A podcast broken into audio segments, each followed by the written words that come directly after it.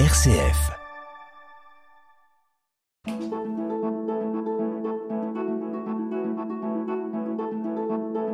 Itinéraire. RCF. Bonjour.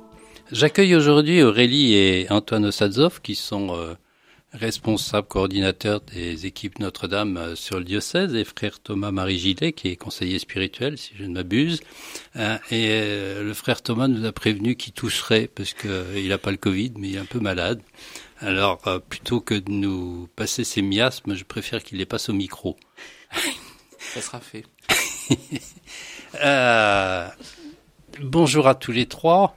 Bonjour. Bonjour. On va peut-être commencer euh, par euh, Aurélie et par Aurélie et Antoine. Euh, vous avez 43, 45 ans, vous avez des, des enfants, etc. Qu'est-ce qui, qu'est-ce qui vous a poussé à rentrer dans les équipes Notre-Dame? Alors, je vais vous demander peut-être un, un petit historique de votre itinéraire spirituel, qui est, qui est pas le même hein, pour l'un et pour l'autre. Pas tout à fait. Hein. On commence par Antoine? Ben, bonjour. Euh, j'ai un itinéraire spirituel qui est à la fois classique et atypique. Donc euh, j'ai été baptisé bébé comme beaucoup de comme beaucoup d'enfants dans mon milieu familial. Euh, quand j'avais 5-6 ans, mes parents été attirés par euh, le mouvement traditionnaliste de Monseigneur Lefebvre, qui répondait à pas mal de questions qui n'étaient pas répondues dans leur paroisse au sein du diocèse de Créteil. Et ce qui fait que j'ai vécu toute mon enfance, mon adolescence euh, dans ce milieu-là. J'ai vécu trois ans au lycée, euh, dans un lycée de la fraternité Saint-Pédis, ce qui m'a pas mal euh, formé. Les, les- Oui, ça, bah, et, et il devait y avoir du bien sur le plan disciplinaire, mais euh, sur le plan ouverture d'esprit, euh, je sais pas, hein, c'est une question. Qu'est-ce que Oh, sur, le, sur le plan disciplinaire, euh, c'est un lycée qui a quelques dizaines d'années de, de retard, on va dire. Euh, sur le plan ouverture d'esprit, j'ai beaucoup appris sur le Concile de Trente. D'accord, c'est bien. Peu de chrétiens savent euh, beaucoup de choses sur le Concile de Trente. oui. Mais ça ça m'a laissé quand même un goût assez important pour, euh, pour tout ce qui est beauté de la liturgie, pour tout ce qui est musique sacrée. Mhm. C'est important aussi. Mais alors, vous, vous avez quitté donc. euh, Eh bien, quand je suis devenu étudiant, j'ai été confronté, comme disait mon épouse, à la vie réelle. Je suis sorti de la bulle.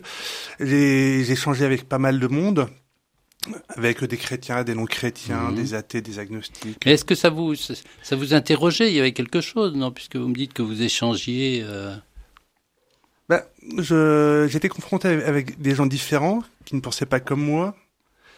Et en même temps, je venais d'un milieu où on était sûr d'avoir, de détenir, de détenir la vérité. D'accord. Ce qui me gênait un petit peu quelque part. Il y avait- quelque chose qui me gênait. Alors, qu'est-ce qui qu'est-ce qui vous a fait évoluer? Eh ben, j'étais pris dans le tourbillon de la vie, euh, en sortant des études, jeune professionnel. euh, Je me suis retrouvé euh, dans un Paris un peu occupé. Pourtant, les, Et- Al- pour- pour- pourtant, les nazis avaient quitté Paris depuis un certain Bien temps. bout de temps quand même. Oui, depuis, depuis, depuis quelques dizaines d'années aussi. Non, j'ai- eu un itinéraire un peu comme, euh, comme beaucoup de jeunes chrétiens qui, qui arrivaient dans la vie active pourraient se dire, euh, je vais mettre ça de côté, ça, ça m'intéresse plus vraiment. Et en même temps, à ce moment-là, j'ai rencontré bon, à la fois une jeune femme assez intéressante et, et aussi des prêtres qui, qui m'ont aussi accueilli et qui ont répondu à mes interrogations, qui m'ont, bah, qui, qui ne m'ont pas dit que j'étais un, un honteux schismatique. C'est ça. Ce qui est important, c'est l'accueil de la personne. Et et l'accueil de la personne, vous l'avez trouvé. Il y a, Aurélie va nous en parler parce que vous en parleriez mal. Mais, euh, mais euh, vous avez trouvé aussi des prêtres qui vous ont accueilli, qui ont accueilli la personne que vous étiez. Hein, si j'ai bien compris. Tout à fait. Et puis il y a cette démarche que j'avais faite au moment de ma profession de foi, de, de prendre pour moi-même cette foi qui n'était plus la foi que que- qu'on m'a dit, m'a donné à mon baptême, en me disant tiens voilà c'est ce qui est, prends ça tel que c'est. J'ai fait cette démarche à ma profession de foi, donc j'étais traditionnaliste quand j'étais adolescent, mais j'ai refait cette démarche quand j'ai rejoint l'Église euh, traditionnelle au final. Oui, en, fait, c'est Antoine Ososdov qui, qui vraiment euh, euh, s'est engagé à ce moment-là et, et, et, non pas quelqu'un qui s'est engagé pour lui en lui disant tu, tu signes. Je me trompe? Pas vraiment. Alors Aurélie, maintenant, qu'est-ce que vous avez euh, Votre rôle apparemment a été important. Alors c'est peut-être un peu fort comme terme. Je pense que je suis arrivée euh, au moment où Antoine était prêt à, à faire un chemin. Euh, donc voilà, moi je suis d'une famille, euh, bah pareil, j'étais baptisée bébé, mais euh, nous on est resté, euh, enfin le, mes parents et grands-parents ont eu la chance de rencontrer des prêtres euh, qui ont su leur expliquer le, le, Concile Vatican II.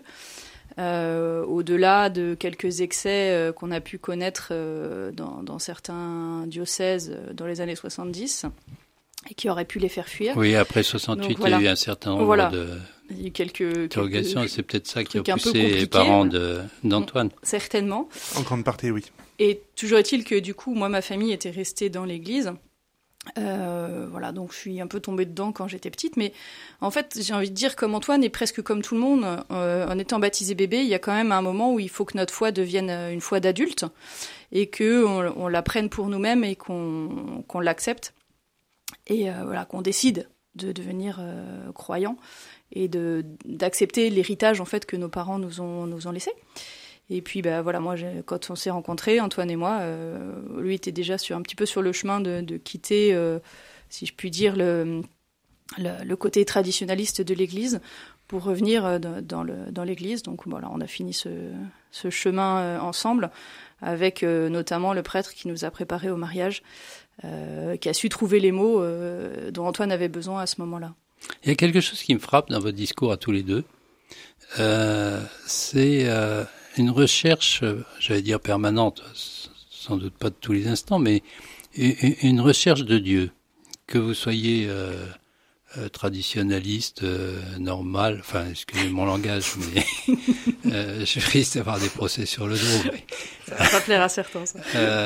disons de l'Église catholique romaine, etc c'est une recherche permanente, mmh. une recherche de Dieu. Est-ce que je me trompe? À partir du moment où en fait notre foi, c'est quand même la rencontre avec euh, avec un Dieu qui est Père. Euh, c'est une relation qui, qui doit s'entretenir. Donc effectivement, euh, je pense que je l'aurais pas dit comme ça euh, spontanément, mais je pense que vous avez raison. Il y a une recherche et puis euh, c'est un chemin qui se fait euh, avec Dieu dans notre vie spirituelle. Et on en, on en reparlera sans doute euh, pour ce qui est des équipes Notre-Dame. c'est tout à fait aussi voilà dans, dans cette continuité du, du, chemin et de la recherche de Dieu et de l'alimentation de notre vie spirituelle. Quoi. Ah bah, si vous voulez, on peut en parler tout de suite. Habile transition. vous êtes remarquable. Euh... J'adore quand on me dit ça. Il faudra aller vous confesser. Oui. Euh... Il y a un prêtre là, ça tombe bien.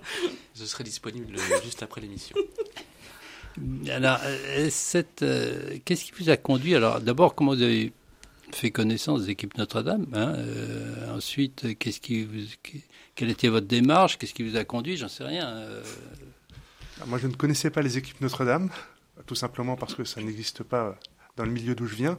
Oui. Même si euh, dans pas mal de, de, on va pas dire paroisses, mais il existe des mouvements de couple pour que les couples puissent échanger et partager euh, sur leur sur leur foyer, sur leur mariage, sur leur famille. D'accord. Alors, non. encore une fois, moi, à l'inverse, euh, moi, je suis tombée aussi dans les équipes Notre-Dame étant petite, euh, vu que j'avais des grands-parents qui étaient aux équipes Notre-Dame, des parents qui y étaient, euh, des oncles et tantes, voilà, enfin, c'était un peu... Et, et, en même temps, voilà, j'ai eu ce témoignage de mes grands-parents qui étaient un couple, enfin, j'ai encore ma grand-mère, mais un couple que j'admirais beaucoup et qui, qui nous disait haut et fort, bah, si on n'avait pas eu les équipes Notre-Dame, on n'aurait pas été le couple qu'on a été. Et ça, pour, pour un jeune, c'est euh, c'est marquant comme témoignage. J'ai envie de vous interrompre et de demander à frère Thomas, oui. à Thomas Marie hein, s'il partage le même point de vue que votre grand-mère. Est-ce que les, les, les, les, couples que vous, que vous rencontrez dans le cadre des équipes euh, ne sont des couples qui sont différents des autres Alors pour ce qui est de mon équipe, moi j'appartiens à l'équipe... Euh Tour 48, euh, si je me trompe pas, dans le, le chiffrement. Et c'est en fait c'est une jeune équipe. Donc, on- c'est des jeunes couples qui sont vraiment très jeunes, avec des parcours de foi plutôt, on va dire aussi euh, classiques. Donc, je ne saurais pas encore répondre. Je pense que ça, le, ce que propose le mouvement leur permet de, cheminer, de commencer à construire et leur couple et, leur famille. Mais c'est un peu notre, le pari qu'on fait euh, pour nous, c'est utilisant les ressources euh, spirituelles du mouvement, ils puissent justement persévérer dans la fidélité et la construction de d'une famille et d'un couple chrétien. Mais euh, dans mon équipe en particulier, voilà, il faudrait euh, rencontrer d'autres équipiers qui ont plus de d'expérience dans le dans le mouvement. Aurélie, je vous ai coupé, hein, mais euh, de sur votre euh, arrivée, euh, j'allais dire votre inscription. euh, Voilà, aux équipes Notre-Dame. Donc, c'est ce que je disais, moi, les, les couples autour de moi qui faisaient partie des équipes. Donc, j'ai vu mes parents avec euh, des amitiés très fortes d'anciens équipiers euh, qui, voilà, et quelque part, ça fait envie. Et puis, peut-être que s'ils n'avaient pas été aux équipes, ça, ça, ils seraient le même couple qu'aujourd'hui. J'en sais rien, c'est à eux qu'il faudrait le demander. Mais quand j'étais jeune, vers 20-25 ans, j'ai été très, très marquée par la réflexion d'une amie qui, euh, voyant mes parents se tenir la main, m'a dit mais tu ne te rends pas compte de la chance que tu as d'avoir des parents qui sont encore ensemble et qui sont heureux d'être encore ensemble. Et ça m'a profondément marqué euh, et je me suis dit qu'effectivement voilà euh, un couple quand on se prépare au mariage on a une préparation au mariage et puis après il n'y a plus rien une fois que vous êtes marié or, en fait, euh, aujourd'hui, avec l'espérance de vie qui augmente, euh, bah, on se marie pour, euh, pour un nombre d'années conséquent. Et donc, il faut entretenir son couple, évidemment. Et donc, on a cherché. Alors, évidemment, Antoine ne connaissant pas les équipes Notre-Dame, ça faisait un peu la mafia familiale. Donc, au début, il, voilà, il, c'était pas. Moi, ça me semblait presque une évidence de rentrer aux équipes, mais vu que c'est un engagement de couple, il faut que les deux soient partie prenante. Donc, il était hors de question pour moi de le forcer. Alors on a cherché un petit peu euh, ailleurs euh, des mouvements de couple et en fait on n'a rien trouvé euh, dans la durée. Euh, donc au bout de Trois ans. trois ans et demi de mariage, euh, on a sauté le pas, on est rentré aux équipes Notre-Dame, donc ça fait euh, euh, 13 ans maintenant. eh ben ça, Voilà. ça va se fêter en musique.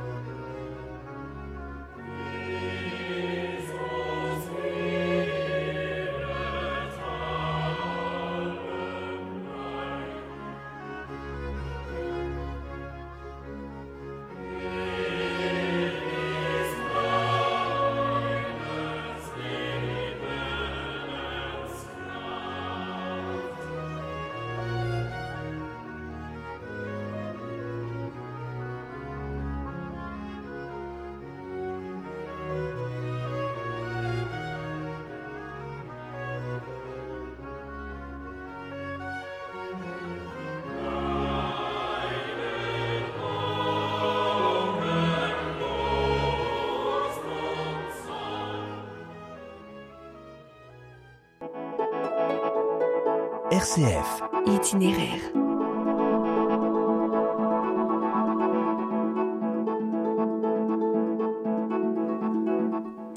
Pour les auditeurs qui prendraient euh, l'émission en cours de route, je rappelle que je suis avec euh, Auréline et Antoine Osadzov, qui sont responsables des équipes Notre-Dame sur le diocèse, et frère Thomas-Marie Gillet, qui est conseiller spirituel.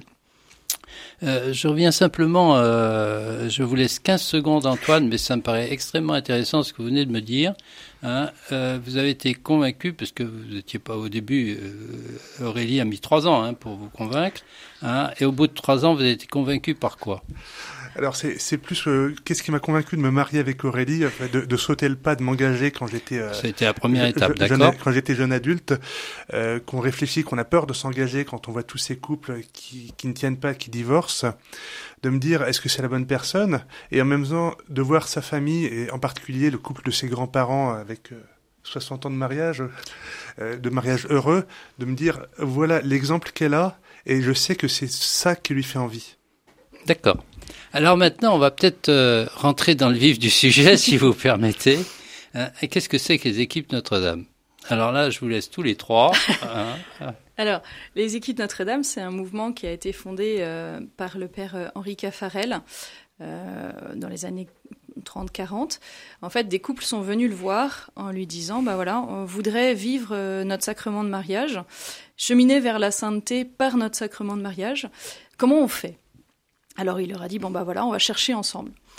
Et donc de là est né euh, les équipes Notre-Dame. Euh, donc c'est un mouvement. Eh, je vous coupe hein, parce que euh, non non mais je vous coupe simplement pour clarifier les termes. Qu'est-ce que ça veut dire? Parce que tous les auditeurs ne le savent pas. Cheminer vers la sainteté. je, je, vais, peut-être poser la question au frère Thomas. Aurélie reprendra peut-être le déroulement un peu historique de la fondation des équipes Notre-Dame, mais je crois en effet que c'est c'est la rencontre entre des personnes que le père Caffarel accompagnait sur ce chemin alors de, vie chrétienne. À assumer sa foi et essayer la sainteté c'est ça de, de se conformer à la vie du Christ quand on est baptisé euh, et chrétien. Et donc euh, vivant ça à la fois pour soi et quand on est marié, on le vit aussi dans une dimension de couple. Et donc c'était la question avec laquelle sont allés rencontrer euh, ces couples le père Caffarel.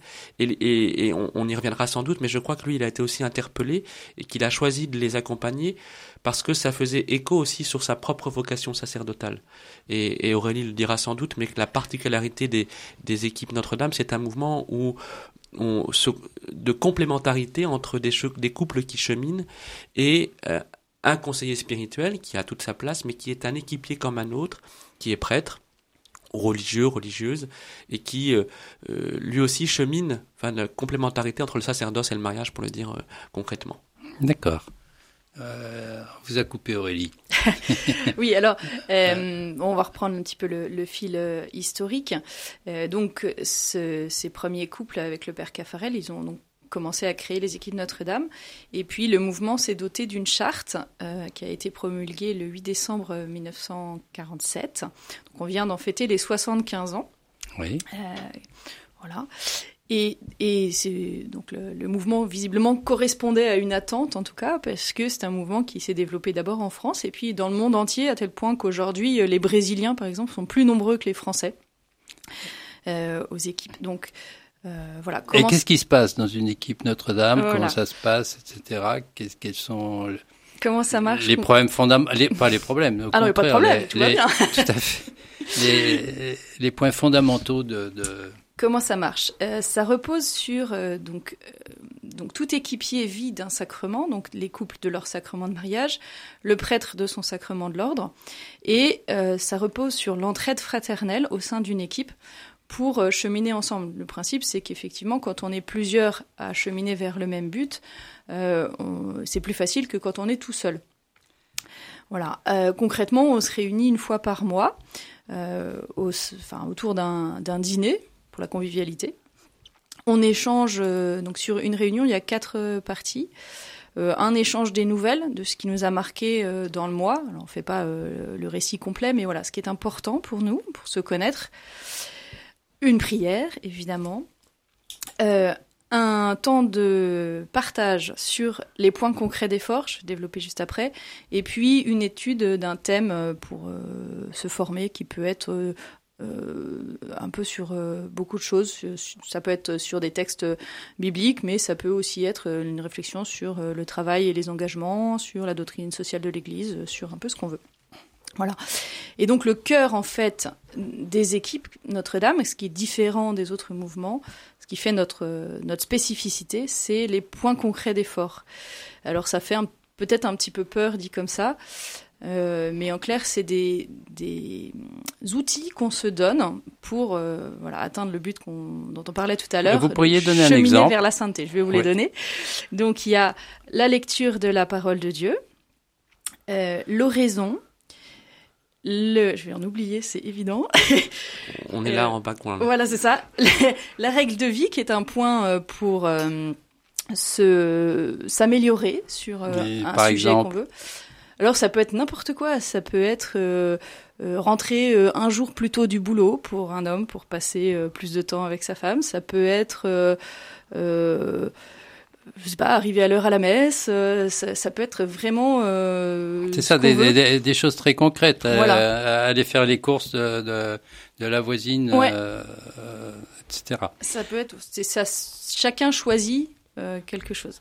Alors, il, y a, la prière conjugale, euh, une retraite une fois par an, et le cœur des équipes Notre-Dame que les gens connaissent en, euh, souvent quand ils connaissent un petit peu le mouvement, c'est le fameux devoir de s'asseoir, qui est euh, le fait de prendre une fois par mois un temps en couple sous le regard de Dieu pour discuter et échanger. Et ça me paraît fondamental parce qu'il y a mm. tellement de couples qui, n'échangent pas suffisamment. Là, je, je, voudrais avoir le point de vue de, du conseiller spirituel aussi. Quel est, ensuite, quel est son rôle euh, à l'intérieur d'une équipe? Non, je crois qu'effectivement c'est euh, ce qui fait la richesse donc de, des, équipes, c'est ça, c'est le, fameux devoir de s'asseoir, de prendre le temps de, en couple en tout cas, ça me semble important de mieux se connaître, de de s'asseoir, de se parler, de dialoguer, de et euh, et c'est à la fois dans des, j'imagine, ne le pratiquant pas moi-même au sens strict, mais euh, des choses concrètes pour la vie de la famille et aussi de se redire, pour dans la fidélité, remettre les choses euh, régulièrement pour se dire où est-ce qu'on va prendre des décisions, comment je construis mon couple et je fais en sorte que, en se parlant, en, en étant vraiment dans l'échange, on puisse construire quelque chose dans la durée. C'est ça. Et je suppose qu'en cas de besoin, le conseiller spirituel peut accompagner un couple. Alors, tout à fait. je, je, je, je, crois que c'est dans le, le, le mot-clé, c'est l'entraide fraternelle. Et euh, à titre personnel, je pense que c'est important aussi que euh, pour avoir les, un peu les mains dans le cambouis et être, et être confronté à, à, à la pas dire la vie réelle, ça serait un petit peu excessif, mais vous voyez, c'est important aussi qu'on puisse, dans nos rencontres, rencontrer des gens qui sont occupés du travail, euh, d'une famille, euh, de préoccupations de, de, tous les jours. Ça ne veut pas dire qu'on les a pas dans le ministère, évidemment, mais on y est mieux confronté. Et puis, euh, donc ça c'est une chose. Et l'entraide, donc ça va être au sein d'une rencontre mensuelle, bah, de donner des nouvelles, d'être. Euh, c'est ça aussi qui m'a moi m'a touché, c'est d'être considéré pas tout de suite comme le référent, comme euh, l'aumônier ou comme la parole de vie. Euh, ma parole est au même niveau que les autres, et donc c'est euh, pour moi échanger. Et puis ça va être, j'ai un petit côté de vigilance quand on s'agit d'évoquer les, choses de la foi ou du ou du dogme, mais participer aussi, être attentif aux points concrets d'effort comme les autres. Pascal me fait signe que ben notre émission malheureusement est terminée. On aurait eu encore beaucoup de choses à dire. C'est trop hein. court. Euh, oui, c'est trop court. On pourra revenir une autre fois. Euh, simplement, je vais prendre 15 secondes pour. Euh, ça peut peut-être aussi être utile aux équipes Notre-Dame pour signaler que dans trois jours, enfin le 15, à partir du 15 janvier, seront disponibles au Carmel à l'accueil tout simplement une, euh, une brochure qui a été euh, travaillée par euh, le père Jean-Marie Onfray sur la dimension sociale de l'évangélisation et je conseille vivement, alors elle est gratuite, je conseille vivement à tous ceux qui nous écoutent d'aller la chercher et que ce soit vite épuisé. Je connais bien Jean-Marie Onfray, hein, qui, est, qui est un théologien absolument remarquable. Voilà, merci beaucoup. Merci à vous. Merci.